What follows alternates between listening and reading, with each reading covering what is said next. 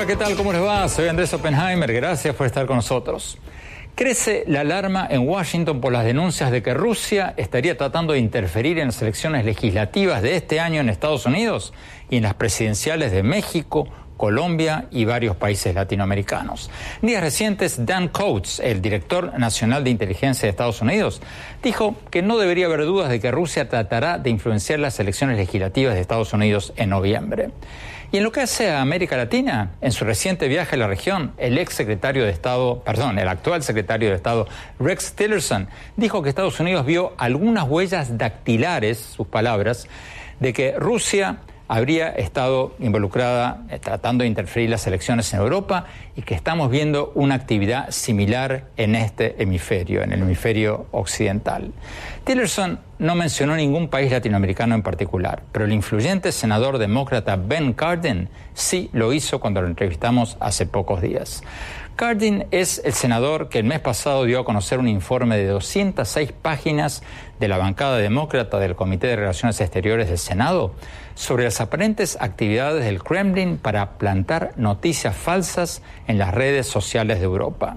Según la investigación presidida por Cardin, el gobierno ruso plantó noticias falsas para tratar de influenciar las elecciones en Alemania, en Francia, en España y en varios otros países europeos, igual que en las últimas elecciones presidenciales de Estados Unidos.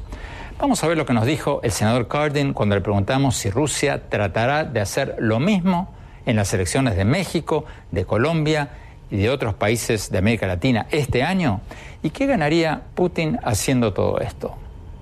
No es solo un ataque al proceso electoral en Estados Unidos en 2016 o el posible ataque para influir en las elecciones mexicanas. Es un plan general para atacar a las instituciones democráticas, para permitir que se creen vacíos en los que la influencia de Putin pueda ser mayor. Vamos a escuchar lo que nos dijo el senador Cardin y luego lo vamos a analizar desde Nueva York con Robert Valencia, editor de la revista Newsweek, que ha escrito mucho sobre las noticias falsas en las redes sociales. Desde Washington nos va a acompañar Elena Villar, corresponsal en Washington de Russia Today, la cadena de noticias del gobierno ruso, que es citada en el informe del 10 de enero del senador Cardin como una de las fuentes de teorías conspirativas supuestamente para desestabilizar las democracias occidentales.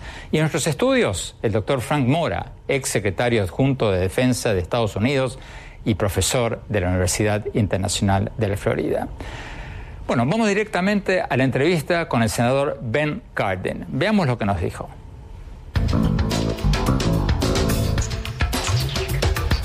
Senador Cardin, usted recientemente dio a conocer un estudio titulado El asalto asimétrico de Putin a la democracia en Rusia y Europa, sobre los aparentes esfuerzos de Rusia para influir en las elecciones de Europa y en las de Estados Unidos. Acaba la pregunta. ¿Han encontrado ustedes alguna prueba de que Rusia busca interferir en las próximas elecciones en México, en Colombia y en otros países latinoamericanos? Bueno, ciertamente esperaríamos que lo hicieran, pero cuando se miran las herramientas que ellos usan y lo que se proponen, su objetivo es interferir con las instituciones democráticas. El señor Putin está muy interesado en asegurarse de que haya una falta de unidad entre Estados Unidos y México y otros países en nuestro hemisferio, lo que abre las puertas a su propaganda y su ambición para con Rusia. Así que suponemos que utilizarán la desinformación, lo que obtienen a través de ataques cibernéticos, que usarán sus herramientas de redes sociales para hacer que las noticias falsas parezcan reales, o plantar noticias que están favoreciendo a un candidato sobre otro para interferir con una elección. Suponemos que vamos a ver eso en México y en otros países en nuestro hemisferio. Usted dice, senador, que esperamos ver esto, pero ¿han visto alguna evidencia concreta de que esto está empezando a pasar? Ciertamente, hemos visto evidencia de las actividades de Putin en nuestro hemisferio. Lo vimos en las elecciones de 2016 aquí en Estados Unidos. Si usted le pregunta al director de la CIA en Estados Unidos si esperamos que el señor Putin esté activo en nuestra elección de 2018, su respuesta será, por supuesto. Si se observa cómo se usaron las redes sociales con relación a un asunto pendiente en el Congreso de Estados Unidos, incluida la investigación de Rusia, se dará cuenta de que Rusia está conectada. Los contactos de las redes sociales son extremadamente activos. Nos imaginamos ver el mismo tipo de actividad en México. Senador Cardin, ¿por qué querría Putin interferir en las elecciones mexicanas? ¿Cuál sería su objetivo? ¿Cuál sería su motivación? Hay varios motivos. En primer lugar, le gustaría tener un gobierno en México que no sea amigo de los Estados Unidos, porque eso significa que habría menos unidad entre Estados Unidos y México, que son países vecinos. Y eso le daría una oportunidad a Rusia y aparte de las operaciones de corrupción de Putin que alimentan sus operaciones. La falta de unidad hace que eso sea más probable y que se sea receptivo a ese tipo de actividad. Entre más puedan influir en elecciones, el objetivo será hacer a Rusia más importante. Senador, ¿cuáles son las pruebas, cuáles son las evidencias de que estos intentos salen del Kremlin y no provienen de rusos independientes sin conexiones con Putin? Bueno, le recomendaría el informe que redactamos los demócratas de la Comisión de Asuntos Exteriores del Senado, que publiqué el 10 de enero porque muestra los planes integrales que Putin tiene. No es solo un ataque al proceso electoral en Estados Unidos en 2016 o el posible ataque para influir en las elecciones mexicanas. Es un plan general para atacar a las instituciones democráticas, para permitir que se creen vacíos en los que la influencia de Putin pueda ser mayor. Los gobiernos democráticos no lo ayudan. Los gobiernos débiles sí lo hacen, donde puede haber corrupción, porque eso es parte del manual de estrategias de Putin. Por lo tanto, es un diseño general de Putin para tener una mayor influencia a nivel mundial y parte de eso es atacar a las instituciones democráticas a través de medios cibernéticos, desinformación y otros medios. Vamos a Washington. Elena Villar, corresponsal de Russia Today en Washington. Elena, sabemos que tú no eres funcionaria, eres una periodista que trabaja para la agencia estatal eh, rusa, pero hemos llamado, escrito a las embajadas de Rusia en eh, Washington, en Buenos Aires, en México, pidiendo entrevistar a un embajador ruso. Nadie nos contestó. Eh, ahí va la pregunta. ¿Qué dices a todos estos cargos de que Rusia estaría tratando de interferir en las elecciones de América Latina. Usted ha insistido preguntándole al senador, ¿existen pruebas? ¿No existen pruebas? Hasta la fecha no existe ninguna prueba o elemento que pueda establecer que Rusia está intentando interferir en las elecciones de México, Colombia u otros países. Se ha hablado incluso de Costa Rica.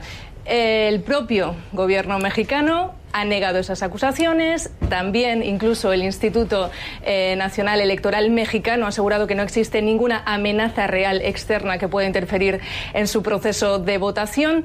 Lo que habría que preguntarse es si no hay pruebas fehacientes ni elementos, ¿quién está eh, disipando, quién está eh, contribuyendo en estas dudas? Pues en el caso de México, por ejemplo, son artículos que citan fuentes anónimas y en el caso de Colombia es un ex subsecretario de Defensa de Estados Unidos Eh, por cierto, que los últimos también en azuzar estos rumores han sido políticos estadounidenses. Todo el mundo recuerda esa reciente gira latinoamericana del secretario de Estado Rex Tillerson. Habría que preguntarles a ellos por qué hablan de eso sin demostrar ninguna prueba y más cuando aún se está dando por hecho aquí que hubo una injerencia rusa en las elecciones estadounidenses y todavía, un año después de eso y tras varias investigaciones que hay abiertas, hoy en día no hay ninguna prueba que demuestre que, yo, que eso haya sucedido. Bueno, tenemos precisamente aquí con nosotros al doctor Frank Mora, que fue uno de los funcionarios, o el exfuncionario que habló de la presunta interferencia de Rusia, el intento en las elecciones de Colombia. Doctor Frank Mora, su respuesta a lo que acaba de decir. Mira, cuando yo hago esa declaración al tiempo en cuanto a la de Colombia, de Colombia perdón, en la interferencia de, de, Rusia en Colombia a través del diario El Tiempo, el mismo presidente de Colombia, cuando se le pregunta la, que, que, responda a mi declaración, él dice, sí estamos al tanto y conocemos, pero estamos bien preparados para contrarrestar este tipo de amenaza. Yo, bueno, pero ¿qué dices a, la discusión en general, eh, lo que dijo el señor Cardin, lo que acaba de responder Elena Vidal?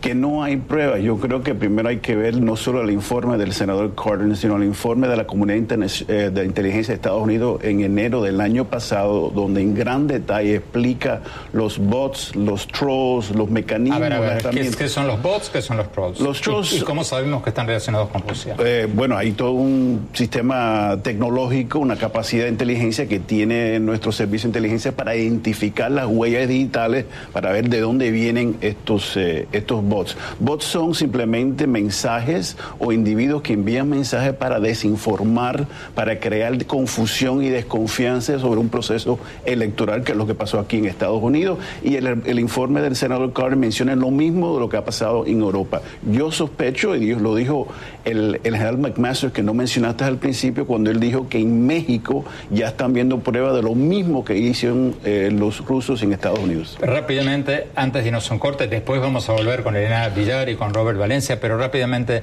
eh, ¿qué evidencia hay de que estos, estas noticias, estas granjas de noticias falsas que, falsas que obviamente existen, porque lo ha reportado el New York Times, han entrevistado a gente que trabajó ahí, pero ¿qué evidencias hay de que están ligadas al Kremlin? Bueno, si salen de Russia Today, por ejemplo, hay un informe donde dice que aparentemente hay bases militares en toda una serie de países en América Latina. Eso es falso. Y eso lo está reportando Russia Today eh, a pesar que es falso para crear confusión y desconfianza y al antiamericanismo. Y eso es constante. Bueno, bueno, pero hay bases americanas en hay América bases, Pero no hay bases en Argentina, no hay bases en Chile, no hay bases en Brasil y Russia Today identifica a esos países como teniendo bases militares estadounidenses. Es falso esa noticia. Vamos en un corte, vamos a seguir hablando con el señor Carden y después vamos a Elena Villar de vuelta en Washington para que responda a esto. Vamos a un corte, ya volvemos.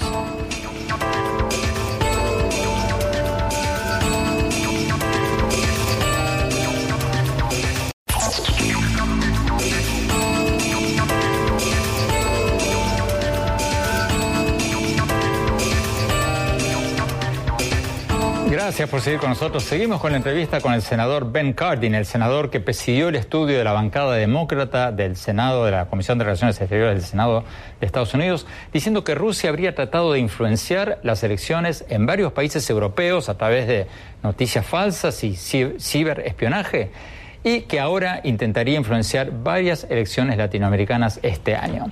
Sigamos viendo la entrevista.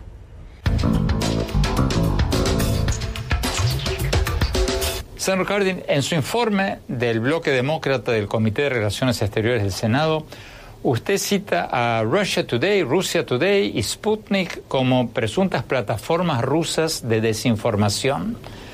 Pero son compañías de medios de comunicación del gobierno ruso, como La Voz de las Américas de Estados Unidos o la BBC de Londres.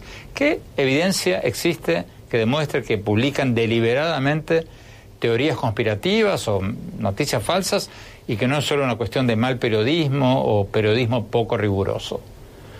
No, esa es la intención.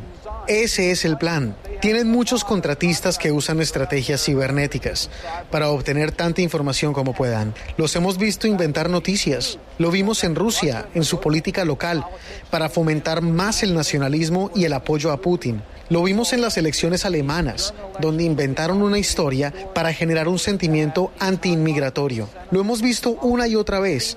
Y luego usan las redes sociales para hacer que las noticias falsas parezcan reales. Y cuando los enfrentas, básicamente te dicen, bueno, ya sabes, todas las fuentes de noticias tienen ciertos grados de fabricación. Así que lo que estamos haciendo es para el bienestar de Rusia. Ahora que no quede duda al respecto es un diseño para influenciar actividades y a otros países, con noticias falsas, con información cibernética que han adquirido. En algunos casos incluso plantan información, pero es un esfuerzo por intentar cambiar y disminuir las instituciones democráticas. Senador, ¿qué opina de Wikileaks? ¿Wikileaks es parte de la máquina propagandística rusa o publican filtraciones de donde sea, de donde puedan obtenerlas? Rusia usará todas las herramientas que pueda usar. Así que si puede trabajar con Wikileaks sabiendo que ellos están interesados en divulgar información, usará esa fuente para aumentar su beneficio. No es que Wikileaks sea parte de la operación de Putin, es una herramienta que él puede usar para lograr su objetivo. No es un objetivo de Wikileaks, es un objetivo de Putin. Entonces, lo usan para obtener información y divulgar información, para promover sus objetivos en las elecciones de Estados Unidos y en otras elecciones. Vamos a Washington. Elena Villar, corresponsal en Washington de la agencia rusa Russia Today. Eh, Elena, eh, tú escuchaste recién el senador Cardin eh, reiterando que habría un plan deliberado del gobierno ruso. El ex subsecretario de Defensa de Estados Unidos, Frank Mora, acaba de decir que, que, tu propia agencia de noticias, Russia Today, habría informado erróneamente que hay bases de Estados Unidos en Chile, en Argentina. ¿Qué dices tú a todo esto? Russia Today es una organización cuyo capital es público ruso. Nadie lo esconde. Me gustaría ver ese nivel de transparencia en el resto de cadenas y de organizaciones eh, mediáticas internacionales. Es una organización con líneas editoriales independientes. Hay que poner el foco en que solo a nivel televisivo hay tres canales con diferentes eh, lenguajes. Hay canal eh, televisivo en inglés, en español y en árabe. Yo invito a los espectadores a que zapen, a que, a que lo vean. Se puede ver en más de, en más de 100 países, ya que comprueben a que incluso entre los canales de RT las líneas editoriales divergen. Eh, en este sentido, hablando de las fake news, poniendo ejemplos de una noticia que RT, no sé si la web o, la televisión, no lo sé, porque se habla de RT como si fuera algo mm, muy simple. RT es una organización inmensa, con muchísimos eh, profesionales que trabajan ahí, eh, sobre una, y se pone como ejemplo una fake news para hablar de injerencia en unas elecciones en un país. Además, como si diéramos por hecho que la audiencia internacional es tonta y no sabe distinguir qué es una fake news de lo que no es una fake news. Pero volviendo a los informes, porque todos ellos citan esos informes, hay tres al menos, el, de la, el del año pasado de la inteligencia estadounidense, el de eh, hace poco, el del Comité de Inteligencia y justo el que se ha eh, hecho público esta semana por parte del, del responsable de inteligencia, Daniel Coates. En todos ellos no hay no hay ni un análisis exhaustivo de la programación y del contenido de RT. Se da por hecho, se habla de propaganda eh, bajo acusaciones infundadas. No hay ningún análisis exhaustivo de lo que se emite o se deja de emitir y todo se remite a artículos de cadenas que son competidoras, que por tanto no sean favorables, o artículos de think tanks que por supuesto todos sabemos que no tienen ningún interés eh, político. Pero es que además los ejemplos que se ponen sobre todo eh, se remontan al año 2015 o a la cobertura de la crisis en Ucrania o incluso a programas eh, que había en RT América previos al proceso electoral en Estados Unidos.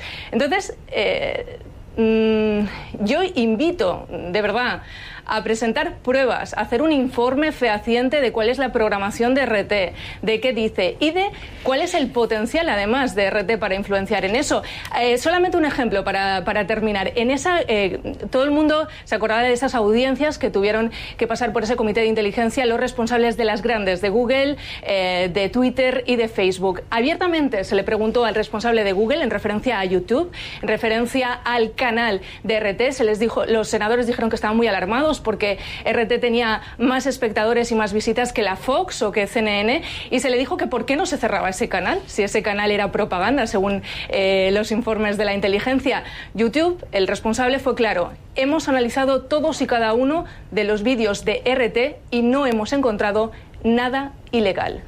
Vamos a New York, Robert Valencia, eh, gracias por tu paciencia.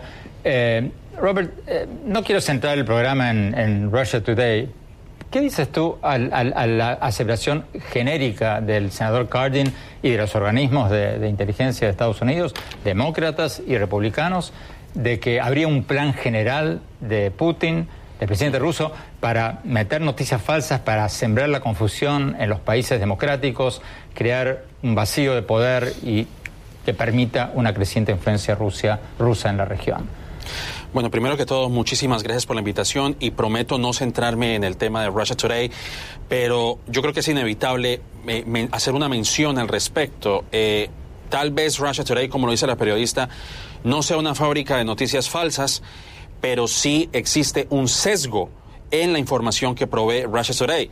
¿A qué me refiero? Podríamos equipararlo, por ejemplo, con eh, Fox News, donde Fox News se presenta como una fuente de noticias confiable, pero donde existe una eh, línea editorial eh, que tiene tendencias conservadoras. Y lo mismo es el caso de Russia Today. Tiene tendencias más hacia el, Kremlin que otra cosa. No, me, no hablo de que toda la programación sea así, pero hay elementos que le interesan al Kremlin mostrarle a otras naciones. Por ejemplo, en el caso de Siria, es claro que existe un sesgo y que quiere mostrar a, Rusia como el país que quiere eh, solucionar el problema en el Medio Oriente, mientras que a Estados Unidos se le eh, muestra como el país que está ocasionando caos. Y eso también ha sido uno de los temas muy recurrentes en la fábrica de noticias falsas, porque ojo, no solamente es Rusia, hay otros, otras organizaciones, incluso como ISIS, que usa medios de comunicación online e incluso una aplicación eh, parecida al WhatsApp que se llama Telegram, que eh, hacen uso de estas plataformas para reclutamiento y de culpar a, a Estados Unidos, por, en este caso, sobre la desestabilización en el Medio Oriente. Así que obviamente no estamos hablando únicamente eh, en, el, en el contexto ruso, sino que también hay otras organizaciones y otros países también, eh, China, Irán, que buscan eh, ganar adeptos a sus políticas exteriores usando estas plataformas.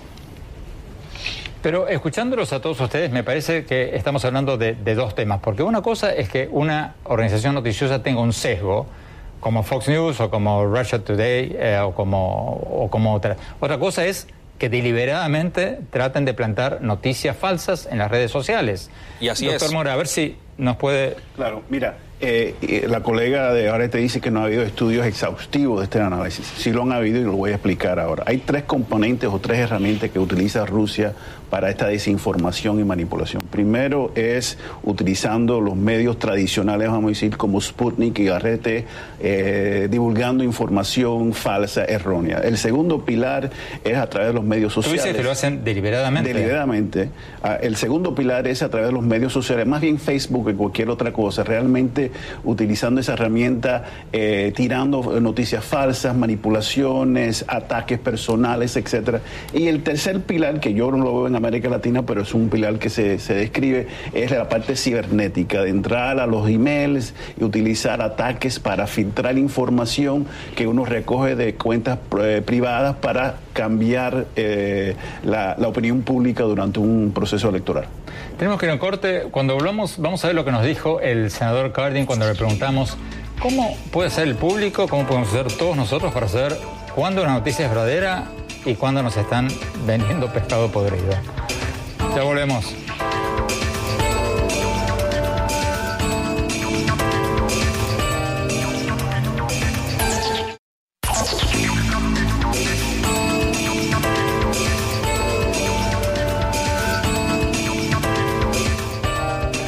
Gracias por seguir con nosotros. Mis conclusiones sobre el tema del que hablamos hoy, las denuncias de que Rusia estaría tratando de influir en las elecciones de México, de Colombia y de varios otros países latinoamericanos, así como según todas las agencias de inteligencia de Estados Unidos lo hizo en las recientes elecciones de Europa y de Estados Unidos.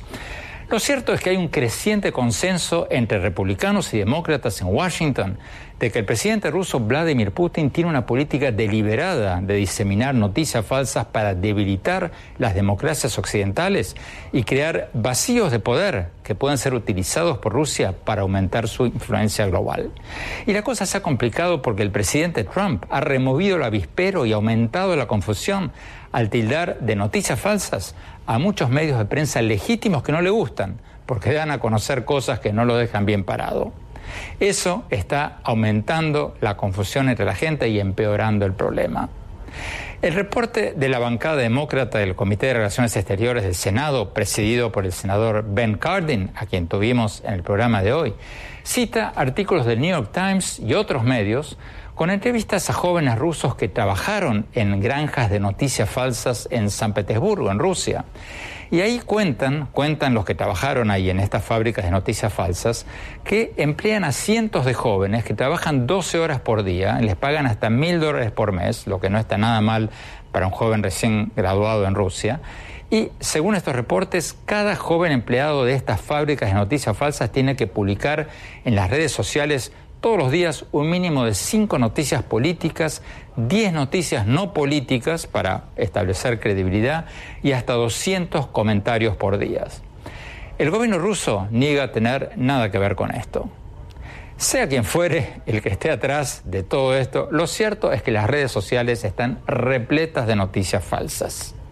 Las propias compañías tecnológicas ahora lo están reconociendo. Facebook admitió recientemente que las noticias y publicidades falsas provenientes de Rusia llegaron a 126 millones de estadounidenses durante el periodo electoral de 2016.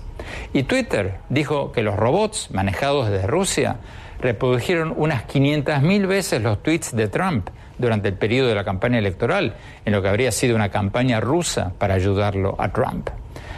Por eso mi consejo a todos siempre es no pierdan tiempo leyendo cosas en Internet que les mandó un amigo o un primo, si no vienen de un diario o de una cadena de televisión creíble, porque hay una buena posibilidad de que se trate de una noticia falsa. Yo por lo menos no pierdo tiempo leyendo nada que no venga de un medio establecido y con una reputación de seriedad, sea de derecha o de izquierda. A mí me mandan cientos de emails y WhatsApp por día. Señor Oppenheimer, mire esto que me mandaron. Todos estos tipos de presuntas noticias, si no vienen de un medio establecido, ni los leo. Porque me consta que los medios serios tenemos controles de calidad, tenemos varios niveles de editores que chequean que no estemos diciendo nada falso. Y por supuesto que a veces nos equivocamos, por supuesto, pero a diferencia de las fábricas de noticias falsas, cuando nos equivocamos lo decimos y lo reconocemos públicamente y lo publicamos de inmediato. Por eso no me canso de repetirlo. Lean diarios o vean fuentes informativas que tengan credibilidad y desconfíen de cualquier información que reciben de las redes sociales que no venga de un medio conocido y respetado. Hay mucha, pero mucha basura dando vueltas por ahí. Bueno, gracias por habernos acompañado. No se olviden de seguirnos en nuestra página de internet andresopenheimer.com. Si se registran ahí, les vamos a mandar todas las semanas mis últimas columnas del Miami Herald y nuestros más recientes programas de televisión. Les recuerdo la dirección es andresopenheimer.com. Y también, por supuesto, síganos en nuestro Twitter, arroba Oppenheimer y en nuestra página de Facebook, Andrés Oppenheimer. Ojalá les haya interesado el programa de hoy. Gracias. Hasta la semana próxima.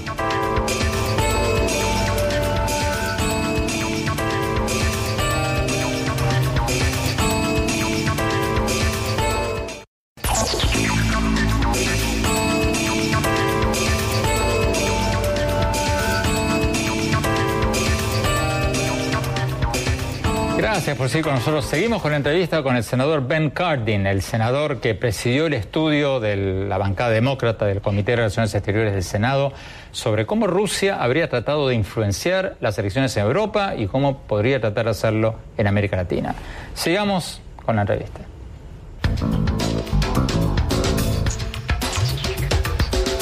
Senador Cardin, las compañías de tecnología, Facebook, Twitter y otras redes sociales, ¿están haciendo lo suficiente para bloquear las noticias falsas o no? Reconozcamos que la tecnología es críticamente importante. La gente recibe su información y sus noticias hoy en día de manera diferente a como las recibió hace cinco años, diferente a la que obtuvieron hace un año. La tecnología es genial. Queremos fomentar la tecnología, por lo que no queremos hacer nada que impida el desarrollo de la tecnología que mejora nuestras condiciones de vida en todo el mundo. Habiendo dicho eso, las compañías de medios sociales tienen una responsabilidad. Si hay algo en su plataforma que es absolutamente falso y es utilizado para comprometer instituciones democráticas, tienen la responsabilidad de responder actuar. Tenemos leyes en Estados Unidos que requieren la revelación de aquellos que están tratando de involucrarse en nuestro sistema político. Y también debe aplicarse a las plataformas de redes sociales para saber si hay un gobierno extranjero, por ejemplo Rusia, que compra espacios en redes sociales para influir en una elección. Eso debe ser divulgado y con suerte borrado de las redes sociales por no cumplir con las reglas de uso aceptable de su plataforma. Finalmente, senador, ¿qué les aconsejaría usted a México, a Colombia, a otros países latinoamericanos para defenderse de las noticias falsas? Bueno, francamente, en lo que se refiere a Rusia, los principales objetivos rusos son los países que tienen una herencia rusa. Europa fue un objetivo principal. Están interesados en las principales democracias. Por lo tanto, están interesados en Estados Unidos. Ellos están interesados en México y están interesados en Centro y Suramérica. Entonces, mi consejo es reconocer y aprender de lo que sucedió en Europa, lo que sucedió en Estados Unidos y estar preparados necesitan desarrollar seguridad cibernética, no solo por lo que Rusia podría estar haciendo en su política interna, sino también para proteger a su país su industria de defensa, sus industrias energéticas, sus transacciones financieras y todo lo que requiere una fuerte defensa cibernética. Así que trabajen como país para hacer de eso una prioridad. Y luego trabajen con otros países de ideas afines para compartir información, para que puedan proteger cibernéticamente a su país y luego reconozcan que quieren proteger sus instituciones democráticas. Personas de cualquier país tomen sus determinaciones sin influencia externa, como la que hemos visto generada por Rusia. Deben estar preparados para eso. Deben educar a su población al respecto y tomar medidas para proteger a su país. Bueno, señalemos de que Facebook y Twitter han señalado que están estableciendo mecanismos de control para tratar de eh, evitar, de filtrar noticias falsas. Nos están pidiendo un corte. Cuando hablamos, quiero preguntarle a nuestros tres invitados, a Robert Valencia, a Elena Villar y al doctor Frank Mora, ¿qué podemos hacer nosotros, todos, para diferenciar una noticia verdadera de una falsa? Ya volvemos.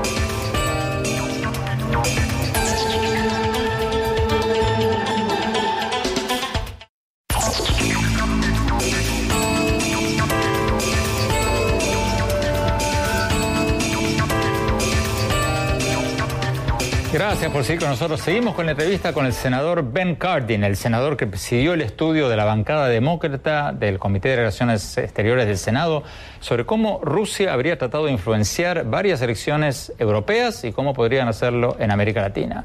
Sigamos con la entrevista.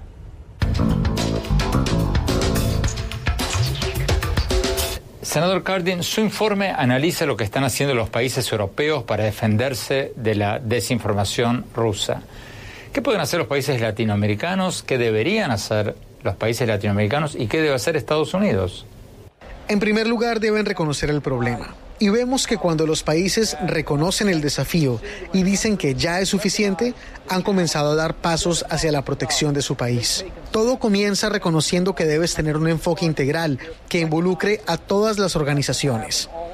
La ciberseguridad es una gran parte de ello trabajar con otros países porque puedes aprender de las experiencias de los demás. Deberíamos trabajar con nuestros aliados de la OTAN para comprender que un ciberataque es un ataque. ¿Qué implica esto en términos del artículo 5 sobre cuestiones de defensa?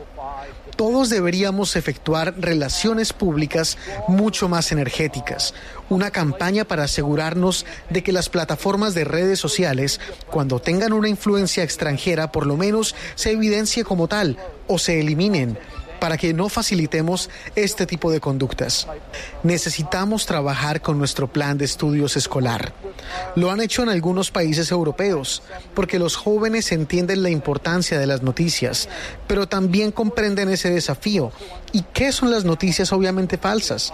Para que el público pueda discernir y conocer la diferencia entre lo que es real y lo que es fabricado. Entonces, hay un enfoque integral que puedes abordar y puede funcionar. Funcionó en Francia, funcionó en Alemania, pudieron minimizar el impacto de la influencia de Rusia en sus elecciones. Rusia estuvo activa en esos comicios, pero creemos que no afectó los resultados finales.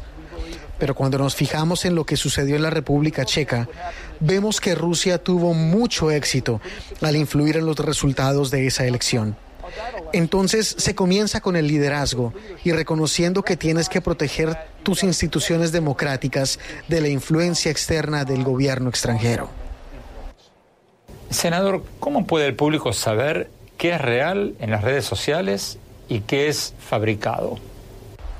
Esa es una buena pregunta. Y usted sabe que la libertad de prensa, la libertad de los medios, es una parte fundamental de un país democrático Dependemos de los periodistas investigativos. Dependemos de fuentes de noticias independientes para que tengamos la información con el fin de proteger nuestra democracia. Y hoy en día eso se está desafiando. Eso está siendo desafiado en los países europeos. Es desafiado también aquí, en Estados Unidos. Así que tenemos que protegernos para poder mantener independientes las fuentes noticiosas.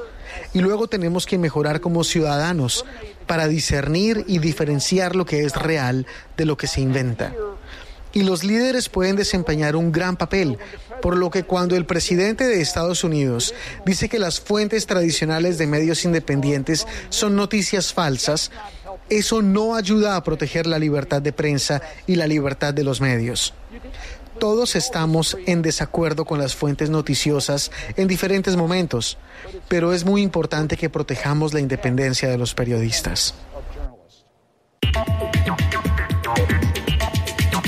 Bueno, aclaremos que Rusia oficialmente eh, niega todas estas acusaciones y digamos también que, como decíamos al principio del programa, hemos llamado, pedido entrevistas con los embajadores de Rusia en Estados Unidos, en Argentina, en México, ni respondieron nuestros llamados.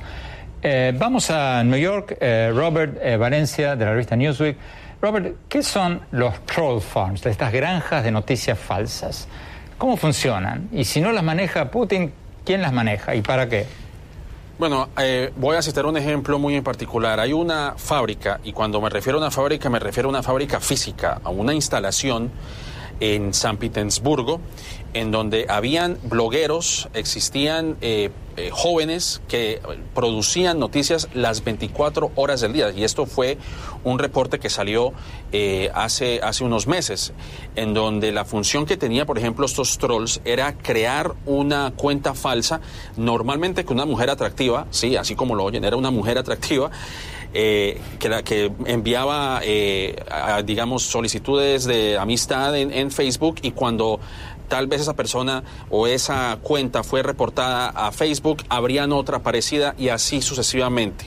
Así fue como se fue generando esta, esta fábrica. De hecho, y a tu pregunta, Andrés, eh, tal vez, es decir, el gobierno, el Kremlin no esté involucrado directamente, pero sí hay personas que manejan esas fábricas que tienen un tipo de relación con el gobierno de Vladimir Putin. Y esto es un ejemplo eh, al cual me refiero. Esto salió eh, el año pasado, incluso en un medio confiable como lo fue NBC News. Elena Villar, en, en Washington, ¿tú niegas que existan estas fábricas de noticias falsas en Rusia o, no lo niegas, pero dices que el gobierno ruso no tiene nada que ver con ellas?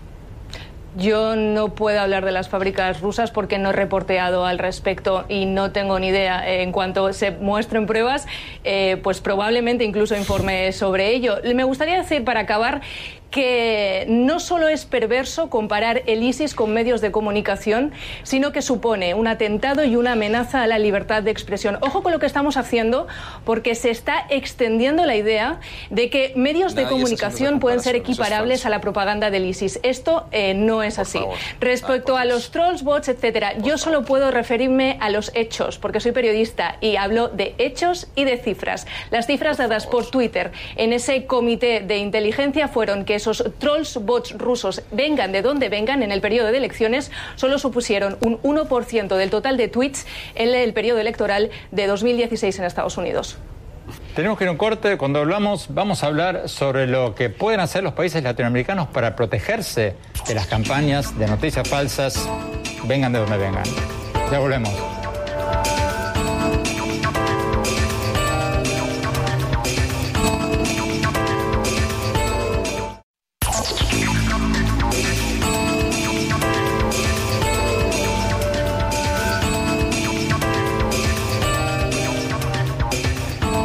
Gracias por seguir con nosotros. Estamos hablando sobre las denuncias en Washington de ambos partidos, demócratas y republicanos, que se pelean por todo, pero en esto parecen estar de acuerdo de que Rusia estaría tratando de influenciar elecciones, las elecciones legislativas de Estados Unidos este año y las elecciones en América Latina. Eh, la pregunta del millón de dólares, Robert Valencia, en New York. ¿Qué podemos hacer nosotros, los consumidores de noticias, los lectores, para saber cuando recibimos por Facebook, por Twitter, una noticia falsa. ¿Cómo podemos detectar las noticias falsas? Vale. Bueno, eh, Facebook, Twitter e incluso YouTube han establecido mecanismos para identificar eh, si hay algún medio de comunicación que es confiable. Pero yo creo que lo que nosotros podemos hacer como ciudadanos es primero detenernos, analizar la noticia y hacer una referencia o por lo menos buscar otros medios de comunicación confiables sobre una noticia en particular. Muchos de nosotros cometemos el error de compartir eh, páginas de Internet de dudosa reputación y así es como se va esparciendo las noticias falsas. Primero, antes de compartir algo en nuestros muros o en WhatsApp, porque también WhatsApp es una de las fuentes de, diseminación de noticias falsas, es detenernos un poco de, de preguntarnos si esta noticia es verdadera y consultarla con otros medios, con otros centros de periodismo independiente, como lo mencionaba el congresista, para saber si la noticia que estamos compartiendo es falsa o es verdadera. Elena Villar, en Washington, la misma pregunta, ¿cómo hacer para protegernos contra la noticia chatarra? Estoy bastante de acuerdo en lo que se acaba de decir. Contrastar, contrastar, contrastar y leer, leer mucho y sobre todo educarse. La educación es el arma más importante y sobre todo hay que tener en cuenta que la libertad de expresión y la libertad de prensa conlleva una responsabilidad enorme para aquel que la consume. Si queremos seguir con la libertad de prensa tal y como la conocemos hasta ahora y defender nuestras democracias, hay que eh, escuchar todas las voces, contrastar y sobre todo ir a los datos. Eh, X puede decir eh, Y, pero siempre hay que saber quién es ese X, qué intenciones tiene y qué datos o pruebas siempre aporta hacia aquello de lo que dice. Profesor Frank Mora, ¿qué podemos hacer? Mira, es una buena pregunta y es porque yo estoy saliendo al público para llamar la atención. Realmente los gobiernos y las sociedades en América Latina están haciendo muy poco eh, con, con, este tema. Y yo creo que tienen la responsabilidad de defender y contrarrestar este tipo de esfuerzo deliberado por parte del gobierno eh, ruso. Yo creo que además de los esfuerzos individuales que pueden ser eh, los ciudadanos, yo creo que hay una responsabilidad de la sociedad civil, de las universidades, eh, de los medios tradicionales, de los gobiernos, de trabajar conjuntamente para informar al público cuando este tipo de información sale, para que sea creíble con el público, para proteger el proceso electoral, no el momento que el individuo vote, que eso hay que defenderlo, sino el proceso hacia la votación. Muchas gracias, muchas gracias a todos. Tenemos que ir a un corte. Cuando hablamos, mi opinión sobre qué tenemos que hacer los ciudadanos para protegernos con noticias falsas y qué hago yo en lo personal para protegerme de no leer basura, sobre todo en Internet. Ya volvemos.